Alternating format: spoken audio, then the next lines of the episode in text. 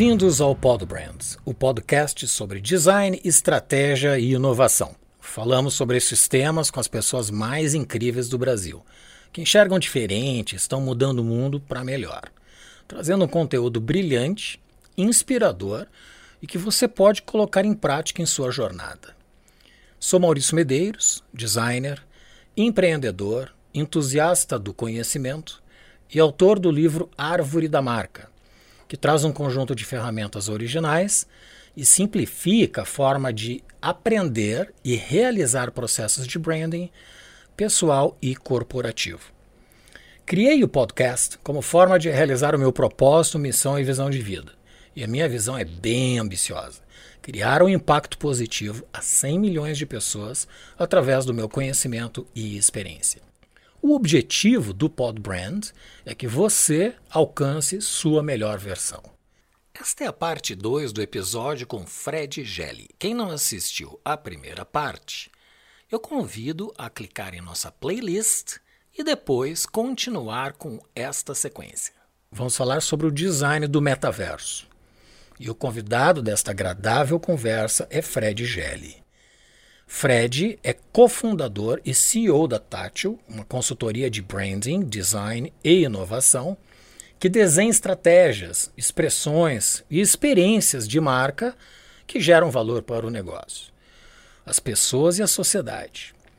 Hoje, com escritórios em São Paulo, Rio e Paris. A Tátil é parceira estratégica de grandes empresas como a Natura, Coca-Cola, Netflix, Magalu e muito mais. Em 33 anos de trajetória, conquistou mais de 200 prêmios nos principais festivais de design do mundo, como IF, IDEA, A&AD, Caboré, Cannes Lion, sendo eleita pela terceira vez consecutiva a agência do ano pelo Design Brasil Award, o prêmio mais cobiçado do design no país. Em 2010, a Tati venceu uma concorrência com outras 139 empresas de design para desenvolver a marca dos Jogos Olímpicos e Paralímpicos Rio 2016. E pelo que me consta, foi a primeira vez que os Jogos Olímpicos tiveram uma identidade visual em 3D. Foi considerado pela Fast Company um dos 100 mais criativos do mundo e a Tati uma das 10 mais inovadoras da América do Sul. Além dessas distinções, foi eleito pela Design Week um dos 10 designers mais influentes. Também participa como jurado dos principais e mais importantes festivais de design do mundo. Em 2016, presidiu o júri do Dubai Links. E apesar dessas atividades todas, ainda leciona no curso de ESG, Ambiental, Social e Governança, no IBGC. E há 15 anos é professor da PUC RJ nos cursos de ecoinovação e biomimética. Seja muito bem-vindo, Fred. Obrigado, Maurício. Uma pergunta: foi elaborada uma tipografia né, para o Rio Carnaval, né? Sim. E aí tem uma coisa curiosa, né? Porque a gente, obviamente, essa tipografia é uma tipografia que tinha que ver com o movimento, e, e obviamente ela nasce do movimento da bandeira. É, porque esse era um lugar que a gente ficou assim, cara, como é que a gente faz com que a bandeira seja o pincel? A gente quer desenhar a tipografia com a bandeira. E, e aí, quando, quando você olha para hoje para a tipografia, cada tracinho daquele é um frame do mastro da bandeira da Selminha.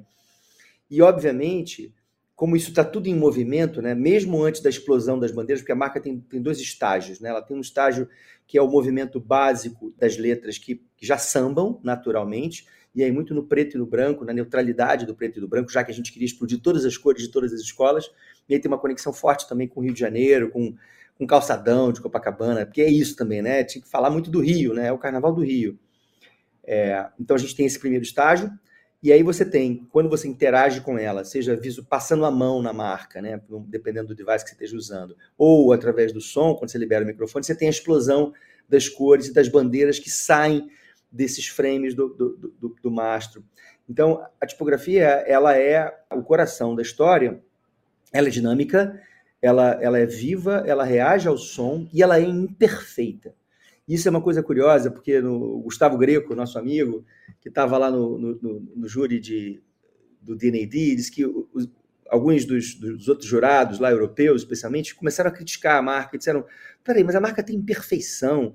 Eles pegaram frames, né? Porque como ela está em movimento né, a maior parte do tempo, a gente tem lá os frames, a gente tem as execuções que são estáticas, mas ela é uma marca que tá, foi desenhada, a vocação dela é para estar em movimento, ela funciona perfeitamente na, na, na versão estática, mas quando você pega o vídeo e você interrompe o vídeo num frame, você tem frames que são imperfeitos.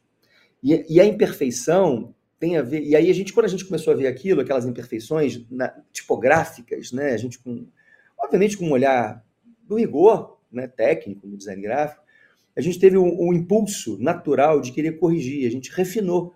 E quando a gente veio, falou não, não, vamos voltar porque a gente desumanizou a marca e a gente tirou um, um, uma característica fundamental do Carnaval que é a imperfeição.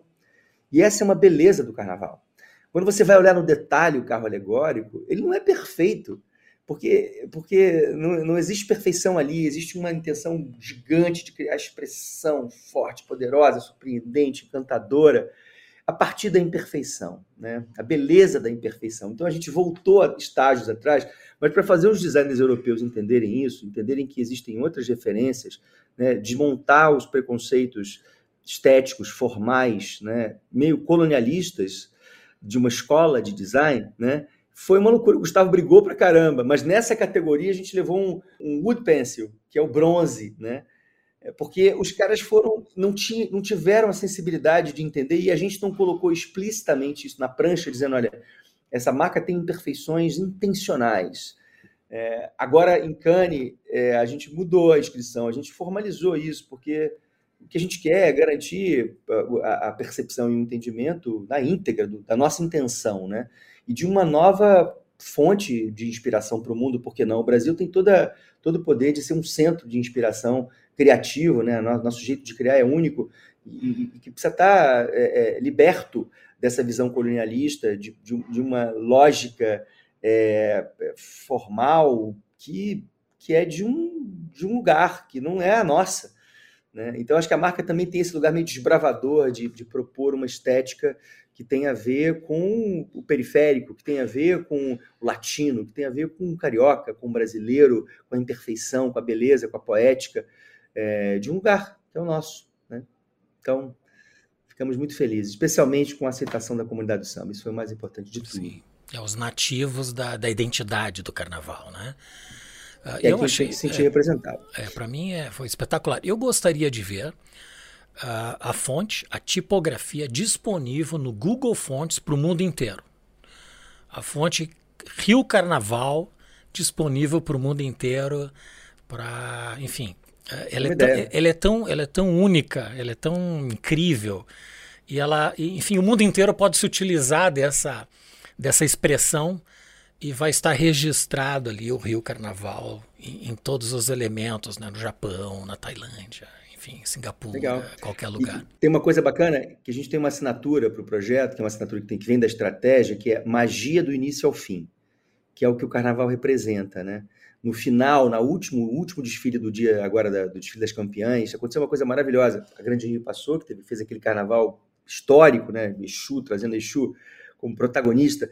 E depois que a escola passou, as pessoas que estavam na, enfim, nas, nas arquibancadas, no, assistindo o carnaval, invadiu a avenida e saiu em procissão atrás da escola, cara. Magia do início ao fim. Aquele foi o fim, em tese, e foi mágico como nunca. Então, talvez essa tipografia pudesse estar tá sempre a serviço das circunstâncias em que a gente esteja falando de magia, de poética, de beleza, de alegria, né? dessa força expressiva que a gente tem no Brasil, no Rio de Janeiro, e que o mundo merece, o mundo precisa. Né?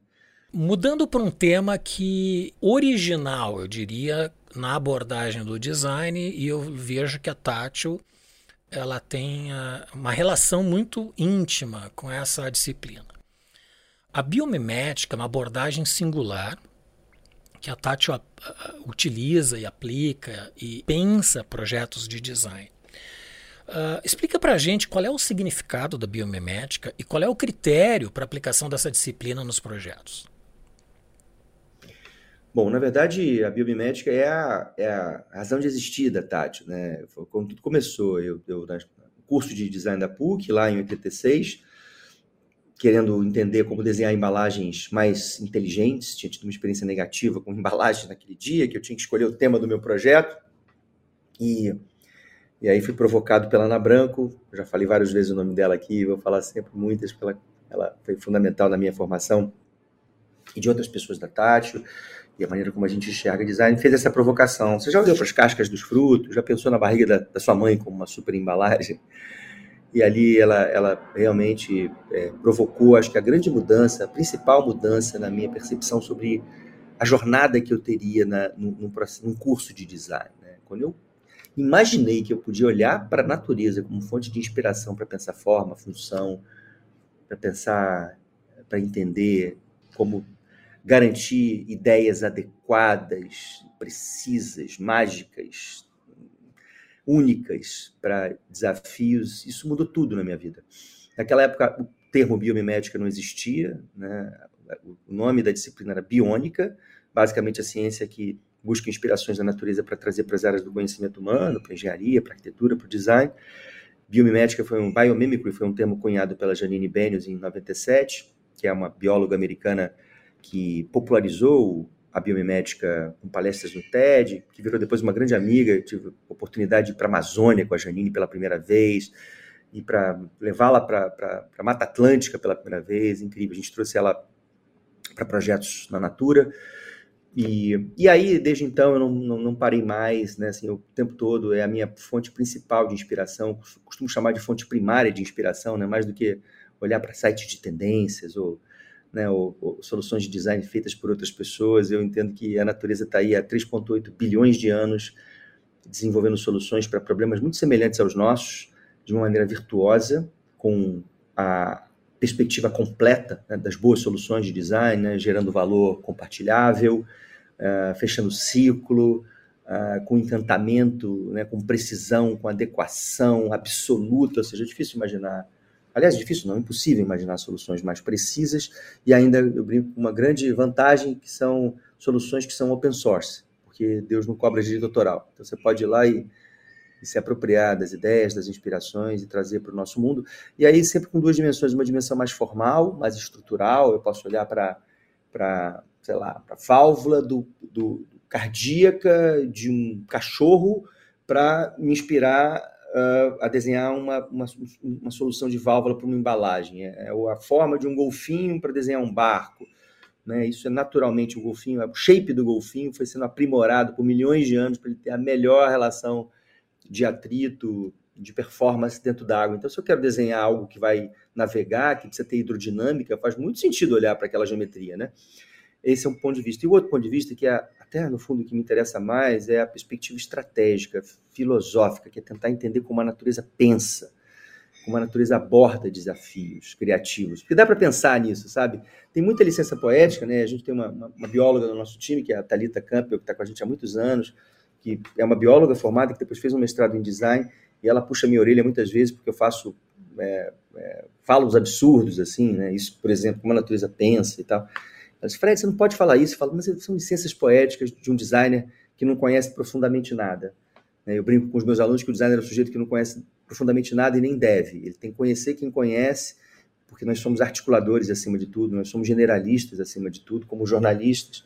Então a gente precisa navegar de uma maneira mais fluida entre as disciplinas e, e muitas vezes fazendo as perguntas ingênuas, as colocações mais infantis, até irresponsáveis que as crianças fazem porque são essas, esses questionamentos que abrem espaço para inovação. Né? Então, eu gosto muito de tentar alcançar um pouco o espírito criativo da natureza, sabe? O que, que move a força da evolução, né? porque a evolução é, é, é, é o grande impulso evolutivo, né? O, o, grande impulso criativo que existe na natureza é a própria evolução. Então, o que, que move a evolução? No, na, no, desenvolvimento de novas soluções, né, no aprimoramento de soluções existentes. Isso é isso para mim é genial. Então, eu estou sempre lá tentando, quando eu tenho dúvidas conceituais, assim, assim, lucro é uma coisa aceitável? Aí eu vou olhar a natureza, como é que é o lucro na natureza? Né? E, e sim, todo organismo precisa de lucro para existir, então, sei lá, um, um, leão precisa de uma determinada área para ser feliz, né? Só que ele compartilha essa área com outros animais, porque ele sabe que se, se ele não fizer isso, ele, ele não, não vai ter o que comer, né? Compartilha água com outros animais. Então, existe um equilíbrio muito fino na natureza entre competição, cooperação, e, e aí esse tipo de reflexão filosófica me ajuda a, a, construir o meu ponto de vista e o ponto de vista tátil em relação aos temas. Então, é isso, sabe? Assim, é, é, a, é a fonte que, para mim, hoje eu já nem penso mais a esse organismo, aquele organismo. Eu já faço reflexões em cima de tudo que eu leio, que eu estudo, as conversas que eu já tive, a sorte dos relacionamentos que eu construí nesse tempo todo com cientistas, né, com biólogos, com filósofos. É, foi exatamente de construindo um ponto de vista, uma lente é, bastante particular sobre o jeito de pensar design. E, e, esse acho que é o nosso maior diferencial, de fato. Ele nos inspira na íntegra, do início ao fim. Mesmo quando não literalmente presente, ele está é, subliminarmente presente, como um critério, como um, uma matriz de, de leitura da realidade, dos contextos. É por aí que vai. Eu tenho uma, uma experiência pessoal eh, relacionada a isso, e que inclusive vai, vai reverberar agora. Uh, baseado nessa experiência de marketing, mercado, indústria, varejo, consultoria, que são os campos que eu transitei em 40 anos. Em 2021 eu completei 40 anos de atividade econômica, trabalhista, vamos chamar assim, né, de, de, de carreira. E resolvi tirar um período sabático. E esse período sabático não tem tempo predeterminado. Uh, mas uma, uma, um grande objetivo que eu tive quando eu decidi era que eu escreveria um livro. E esse livro que se chama Árvore da Marca. E Árvore da Marca tem toda uma inspiração baseada naquilo que eu escutei de ti ao longo de toda a convivência que eu tive contigo. E é uma metodologia que eu elaborei e implantei aqui Uh, no sentido de ajudar as pessoas que não têm conhecimento do branding, do posicionamento, da construção de propósito, de maneira ilustrada a relação análoga entre a construção de uma marca e a constituição de uma árvore. Então eu estudei a questão da, da botânica, que eu estudei, claro que não há a profundidade que a tua, a tua bióloga, bióloga né, que tu tens na equipe, mas uh, eu, fui, eu fui buscar elementos da natureza, da constituição da árvore, que dessem essa analogia. Por quê? O método árvore da marca ele facilita qualquer pessoa de qualquer uh, realidade do seu business, seja uma grande empresa ou uma micro e pequena empresa ou uma pessoa autônoma, entender o mecanismo de construção de uma marca, a partir de uma, de uma forma simples e análoga e ilustrada, desenhada. Uh, eu vou lançar o livro dia 19 de julho aí no Brasil e a versão em inglês provavelmente em outubro. Então, assim, ó, teve uma inspiração muito grande, Fred, na, naquilo que tu sempre trouxe, né, de elementos, de conhecimento e que eu fui aprendendo a cada conversa que eu tive contigo. Quero te agradecer por isso. Legal, Maurício. Imagina, estou super curioso para ver, cara. Curiosíssimo. É, uma experiência, foi uma experiência nova. Uh, espero que, que ele atinja os meus objetivos, né? Que é ajudar as pessoas a alcançarem a sua melhor versão. Na verdade, é o propósito do Paul Brand também. Uh, Fred, eu tenho uma outra pergunta, no sentido de ajudar os pequenos e médios empresários, que têm, de um modo geral, limitações de recursos. De que maneira eles podem colocar a biomimética em prática em seu processo de design ou inovação e inserir nos seus negócios? Bom, é, eu acho que é, é, uma, como eu disse, né? Você pode ir em níveis distintos em relação à maneira como você se utiliza dessa inspiração que vem da natureza num, num processo de inovação, num, num, num processo de, de, gestão, inclusive. Então, acho que a primeira, a primeira coisa é assistindo, tentando absorver um pouco da, do, do, olhar da biomimética como um todo. E eu, eu, sempre recomendo as palestras da Janine no TED, porque elas são, elas são muito básicas, muito, a Janine é muito direta, assim, né? Então, acho que é uma boa fonte de inspiração. Tem palestras minhas, também tem vídeos é, que eu enfim, venho gravando, e tem muitas coisas disponíveis no Vimeo, no YouTube, a gente no nosso próprio canal lá no, no Asterisco, a gente tem algumas das conversas que foram relacionadas sempre passam pela biomimética. Eu tenho até cursos também de biomimética. A gente agora vai lançar a Universitátil em breve, que vai ser muito bacana. É a nossa plataforma de conhecimento. A gente vai, obviamente, ter muita, muito conteúdo relacionado à biomimética. É, tem um livro da Janine que é o que é o qual é o título em português? Inovação a partir da inspiração na natureza, que da Janine Benius, né? Benius B N E N Y U S que é também incrível, como livro de, de, formação. E aí, quer dizer, uma vez que você tem esse primeiro envolvimento, você consegue, no dia a dia, na, na, na sua trajetória como empreendedor, como empresário, como inovador, é, usar esses conceitos de uma maneira que eu gosto muito, que é uma maneira estruturante, sabe?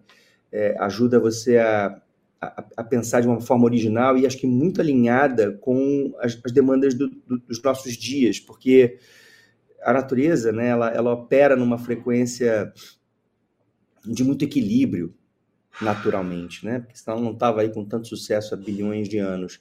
E a gente está precisando muito de equilíbrio, né? O equilíbrio que, que, que tem a ver com, com a, com, a, nova maneira de nos relacionarmos com recursos, o nosso modo de vida.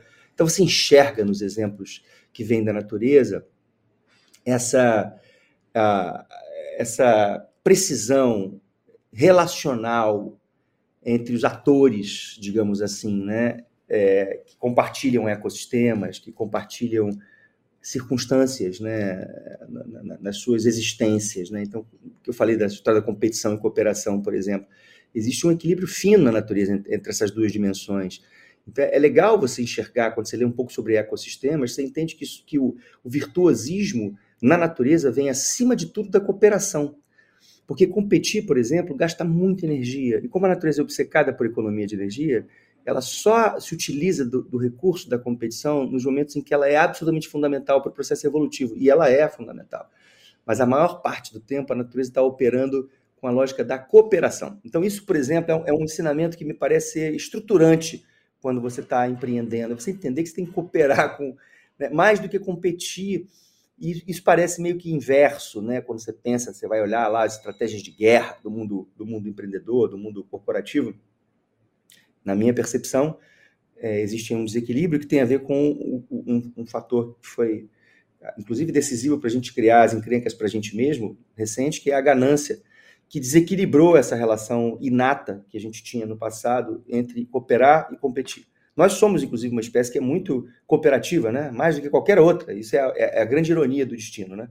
Nós somos o, a, a espécie desenvolvida, né? assim, especialmente pensando em mamíferos, em espécies mais complexas, que tem a capacidade de nos, nos unirmos em maior número para fazermos coisas incríveis, como lá, construir a muralha da China ou, ou ir para Marte.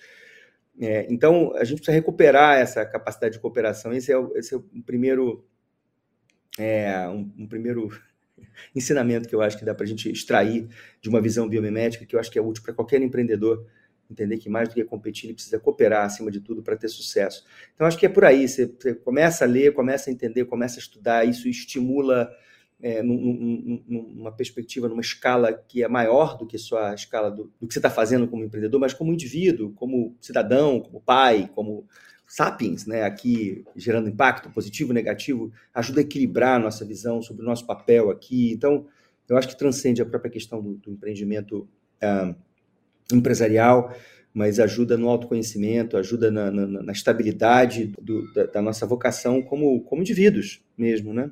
Então, super recomendo. Tem muita coisa bacana já nas redes disponíveis para essa iniciação. Uhum.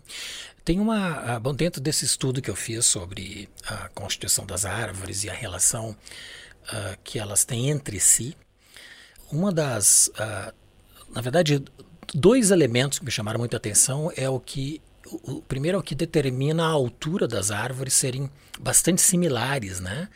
Uh, num ambiente de floresta. Elas têm uma homogeneidade de, de estatura e a razão ela é econômica. Aí entra a sustentabilidade. Né? Ela, ela não cresce mais do que o necessário ao ponto de aumentar a energia que ela precisa para se manter, mas ela cresce na necessidade exata de conseguir o impacto solar, né, os raios solares uh, abrangindo toda a sua uh, extensão. E, e, por que, que ela não cresce mais do que a árvore vizinha? Porque ela precisa da árvore vizinha para se sustentar. Uma árvore que está isolada, ela provavelmente vai sofrer de erosão ao seu redor. Então elas têm uma, um ecossistema que formam um equilíbrio sustentável, né? ao ponto de que elas transmitem nutrientes para aquela árvore que está mais debilitada. E é, isso, isso ocorre através do humus e das raízes. Então tem toda uma lógica de relação entre uma árvore e a outra, como as marcas também têm, uh, na natureza. E entrando nesse tema da sustentabilidade, eu ainda gostaria de ter um, uma, uma abordagem tua sobre o ISG, que é uma, uma dinâmica tanto quanto recente, do ponto de vista da, da denominação, né, que entra a questão social, ambiental e de governança né, das empresas, e é um tema que também está relacionado com essa, com essa lógica né, da, da sustentabilidade que tu abordou há pouco. Sim. É, bom, essa é, na verdade, como você falou, uma denominação nova para um, para um tipo de visão que vem sendo construída desde a década de 70, eu acho que 60, 70, de ampliar a razão de existir das empresas e, e, a, e a, sua responsabilidade em relação aos ambientes que elas ocupam, né, ao espaço que elas ocupam no, no nosso ecossistema social. E, e, na nossa perspectiva, isso é chegou tarde, né, até essa, esse grau de envolvimento, de engajamento que a gente vem, vem assistindo nos últimos tempos porque o impacto já, já foi causado, né? já existem cicatrizes aí que dificilmente vão se regenerar. Então, primeiro essa evolução, né, de você sair de uma agenda onde você está tentando simplesmente conter a evolução e sustentar uma posição alcançada para o lugar da regeneração, que é o lugar de ter que tentar corrigir um pouco do impacto negativo gerado até então. E, e a gente tem uma, uma crença muito, é, assim, já consistente na Tátil de que, acima de tudo, quando a gente pensa na, nesse desafio criativo que a humanidade vive hoje, porque acima de tudo, para mim, isso é um desafio criativo, a gente tem que reinventar o nosso modo de existir, é, nossa relação com recursos, a nossa maneira como a gente consome, como a gente ocupa o espaço urbano e etc. Esse, para mim, é um desafio criativo, são novas ideias que a gente precisa. Eu tenho uma crença de que o, o maior repositório da capacidade criativa humana hoje e de transformação mora nos laboratórios, nos centros de pesquisa e inovação das empresas. Acho que a gente nunca teve na história da humanidade tanta competência acumulada numa instituição chamada empresa. Né? Assim, é claro, você tem a universidade que suporta, você tem os governos que regulam, mas são as empresas que constroem a, a nossa interface com o mundo, né? São as marcas que fazem isso. Então, na nossa visão, diante desse desafio criativo, que é um desafio evolutivo para a nossa espécie, eu falo muito isso, né? Porque no fundo, quando a gente fica falando que a gente tem que salvar o planeta, é uma presunção a gente achar que a gente tem que salvar o planeta, mas a gente, né, sapiens, que fizemos tantos estragos por aqui, o planeta definitivamente não precisa ser salvo. Né? Já aconteceram cinco grandes extinções aí na história da vida, né, desses bilhões, 3,8 bilhões de anos que a vida existe, e parece que os criativos lá são, são tarados por criação, né? Então parece que eles fazem assim, oba, vamos lá ter que criar tudo de novo. Então, no fundo, quem está ameaçado somos nós, como espécie, nosso modo de vida, nosso conforto, o desfrute que a gente tem nesse planeta incrível. Então, está na hora da gente parar de dizer que a gente vai salvar o planeta e entender que a gente tem que salvar a, a nós mesmos enquanto espécie e que só dá para fazer isso se a gente tiver a visão que as árvores têm de que é, sozinhos nós não ficamos por aqui. Nós precisamos de todos os outros, né? Seres que compartilham dessa, dessa bolinha de mármore azul maravilhosa que chamada Terra, rara no universo.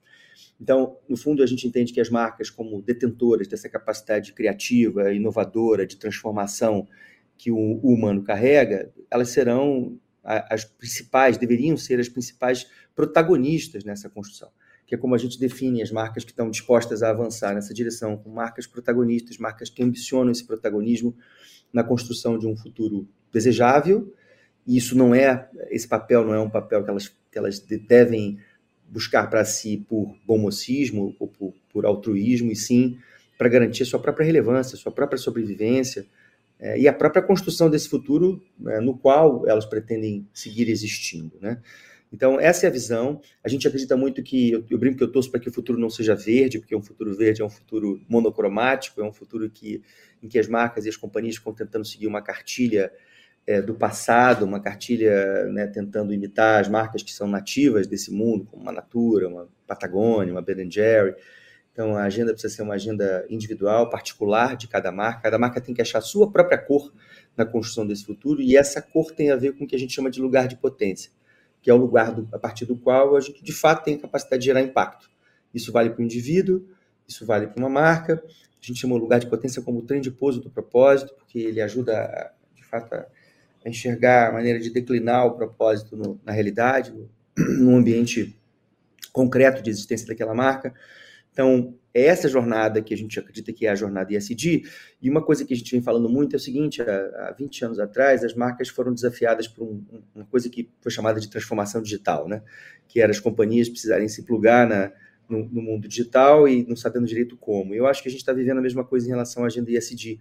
Uma transformação em ESG que ainda carece de orientação, ainda carece de entendimento claro, pertinência, né, a verdade por trás, porque a gente está vendo aí muito ESG washing, e é natural que isso aconteça, porque, claro, é uma oportunidade de negócio, as pessoas estão demandando isso, as marcas não sabem direito como fazer esse, movimento, e aí meio que pegam carona na tendência, na moda, no, no, no que é superficial. Né? Então, me, me parece que a, a verdade dessa história é mais profunda, é mais complexa, e exige um, um envolvimento profundo da alta liderança das, das, organizações, é o que a gente tem visto acontecer, e a gente na Tátil se habilitou para realmente sermos parceiros dessa jornada, estrategicamente, criativamente, fugindo do lugar eco-chato e indo para o lugar eco-sexy, como a gente chama, né, que são as soluções e as manifestações que são de baixo impacto ambiental, mas de alto impacto sensorial, né, mantendo as ofertas do, dos estímulos sensoriais, da dinâmica expressiva, poética, né, que, que a gente tanto precisa enquanto, enquanto indivíduos, né, enquanto sociedade, né, mas conciliando com a redução do impacto ambiental, com o alinhamento com uma lógica nova, atualizada, regenerativa, complexa, desafiadora, mas inevitável. Excelente. Fred, chegou o momento filosófico do Pod Brand, que é o pinga-fogo, literalmente. Esse momento é o momento que eu faço três perguntas, um tanto filosóficas, e que faço a todos os convidados.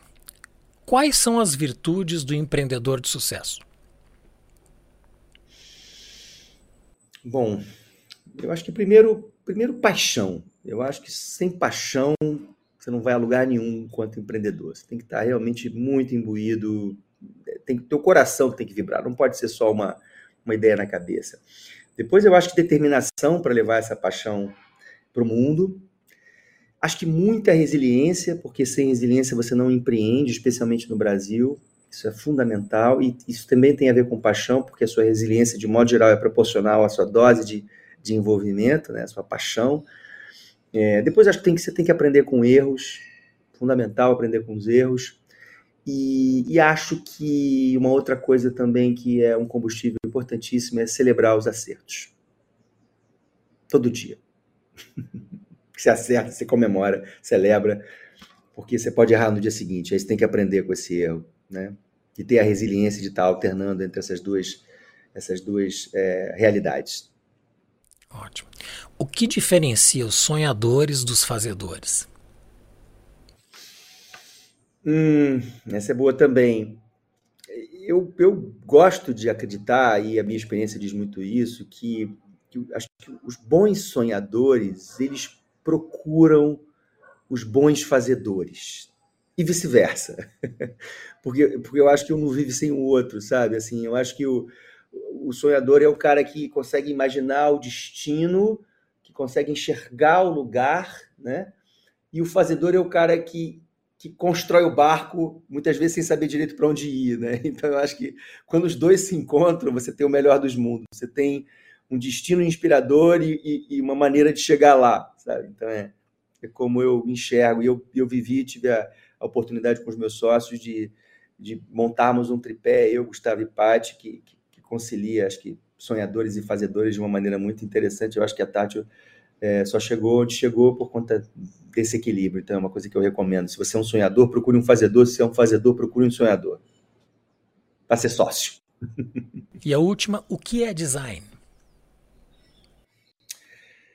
Ah, eu acho que design, acima de tudo, é, um, é uma lente, é uma maneira de enxergar o mundo, é essa maneira que que descola do, do que é muito específico e que enxerga as relações acima de tudo, de cima, de uma forma holística. E, e, por isso eu acho que o design é tão importante nos nossos dias, porque a gente vive uma crise sistêmica. E essa crise sistêmica ela só pode ser resolvida através da soma de conhecimentos.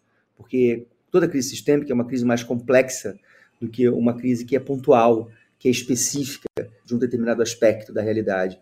Então, para isso, você precisa somar conhecimento, você precisa de multidisciplinaridade, de múltiplos olhares. E eu acho que o design é a lente que oferece, talvez a melhor lente em relação a outras lentes, que oferece a capacidade de catalisação de múltiplos conhecimentos. Nós somos os caras, como eu disse, né, que não conhecemos, conhecemos profundamente nada e conhecemos o bom é que nós conheçamos quem, quem conhece, para que nós possamos reuni-los numa sala e promovermos o, a catalisação, as pontes entre esse conhecimento diverso que se estabelece quando se junta é, pessoas de, de, né, que têm experiências diferentes, sonhadores, fazedores, né, que vêm de lugares diferentes. Então, para mim, acima de tudo, o design é essa lente catalisadora, integradora, que, que abre espaço para o novo, né, do qual a gente tanto precisa, né? A gente precisa de novas ideias. Então, acho que a gente tem esse papel aí fundamental e estruturante na construção desse futuro desejável. Maravilha. É isso. Bom, Fred, a gente chegou ao final e eu tenho certeza, a gente podia ficar horas e horas conversando com, essa, com esse assunto maravilhoso, com essa experiência que tu tens incrível e pode ter certeza que inspira a todo mundo. Ah, como me inspirou, Obrigado. inclusive, para elaboração e construção do meu livro. Mas antes de você se despedir, eu gostaria que tu indicasse um livro que ajude os empreendedores a alcançar a sua melhor versão. Hum. Bom, eu, eu tenho, eu, eu, tenho sempre livros aqui na minha mesa. Assim, tem, tem um livro que eu estou finalizando que eu, que eu gosto muito, que eu acho que é que é um livro bastante adequado para o nosso momento, chamado Economia Donut, que é, é, é, um, é um livro que da Kate Hayworth, que é uma economista é, que desenvolveu uma lógica que tenta equalizar um pouco do que a gente falou aqui de competição, cooperação, uso de recursos. Ela propõe essa lógica do donut como um, um, uma lógica que deveria uh, nortear a visão econômica evolutiva e acho que a própria evolução do capitalismo. Acho que seria um, o, o, step seguinte para o capitalismo enquanto lógica existencial. Né? Basicamente, ela define que o, o, o centro do Donuts deveria ser o piso da, da maneira como a gente explora recursos no planeta, ou seja, a gente não deveria permitir que nenhum indivíduo estivesse abaixo desse piso em condições, e a gente sabe, né, hoje no Brasil, está no jornal, 33 milhões de pessoas com o desafio alimentar, né? passando fome, é uma coisa bizarra. Isso seria exatamente pessoas que ficam abaixo desse piso. E, ao mesmo tempo, não deveríamos permitir que outras empresas, pessoas, instituições estivessem acima do teto, porque é exatamente essa faixa entre o piso e o teto é a faixa que uh, permite que a Terra se regenere, permite que a Terra consiga manter o seu ciclo produtivo fundamental para a nossa própria existência. Né? Quando eu digo que a gente tem um desafio evolutivo pela frente, é exatamente quando a gente rompe é, esses limites do próprio planeta. Então, a economia Donut propõe que a economia planetária, que o capitalismo opere nessa faixa sustentável, permitindo que as pessoas possam desfrutar né, de conforto, de qualidade de vida, de todas as experiências maravilhosas que a gente vem promovendo através da tecnologia, dos recursos que a gente desenvolveu, mas sem ultrapassar o teto e sem permitir que ninguém fique abaixo, reduzindo desigualdade. Então, para mim está sendo uma, assim, uma escola de pensamento sobre negócios e, e sobre uma visão que me parece a única possível para a evolução do próprio capitalismo. Como a gente opera né, no, no capitalismo, e todo empreendedor está nesse lugar, me parece que é o que pode ajudar a gente a atualizar a nossa visão de para onde irmos enquanto é, agentes e atores nesse processo de construção de, de, um, de, um, futuro melhor. Esse é o livro que eu, que eu deixo aqui como referência. Eu vou deixar um outro para os designers que estiverem nos assistindo, que é o Políticas do Design, que eu já mencionei aqui. É um livro, me parece assim, ele é um livro, primeiro um livro lindo, né, que fala essencialmente da força que cada manifestação que o design uh, promove tem politicamente, né? Em, em, dias em que a gente tem tanta uh, tanto desequilíbrio e tanta tensão no mundo, entender o nosso papel político é fundamental para que a gente possa, de fato, ser protagonistas também na, na construção das soluções. Então, Políticas do Design é um livrinho genial é, da editora Ubu, que eu recomendo muitíssimo. A gente distribuiu para todas as pessoas da Tátil no, no ano passado e foi um livro que fizemos discussões em cima disso, mudou o nosso jeito de pensar. Incrível. Esses dois livros vão estar com um link no site do podcast, podbrand.design, onde as pessoas poderão acessar diretamente por lá onde encontrar e poder adquirir esse livro, que, que é extraordinário. Certamente eu vou ler também. Uh, Fred, grande alegria te ter aqui, muito obrigado. E espero que tenha se divertido com essa nossa conversa e com certeza nós aprendemos muito. Legal, Maurício. Muito obrigado pelo convite. Foi um prazer estar com você. Pensei em coisas que eu não tinha pensado antes aqui. Foram boas reflexões. Seguimos juntos. Estou curioso para ver teu livro aí. Excelente. Grande abraço. Abração. Uh, te convido a comentar, avaliar este episódio, fazer sugestões, propor novos temas e também enviar suas perguntas. Visite o nosso site podbrand.design. Teremos sempre a programação atualizada e a recomendação dos livros dos convidados, como estes dois que o Fred nos indicou agora. Aí ah, não se esqueça de nos enviar o um e-mail com suas perguntas. O endereço está no site. É você influenciando o podcast. E se você chegou até aqui melhor do que entrou, compartilhe com as pessoas que curtem o conhecimento. Também nos siga pelas mídias sociais, especialmente por aquela que te faz feliz. Todas estão na descrição. Agradeço muito a presença do Fred Gelli e em especial a você que nos acompanha.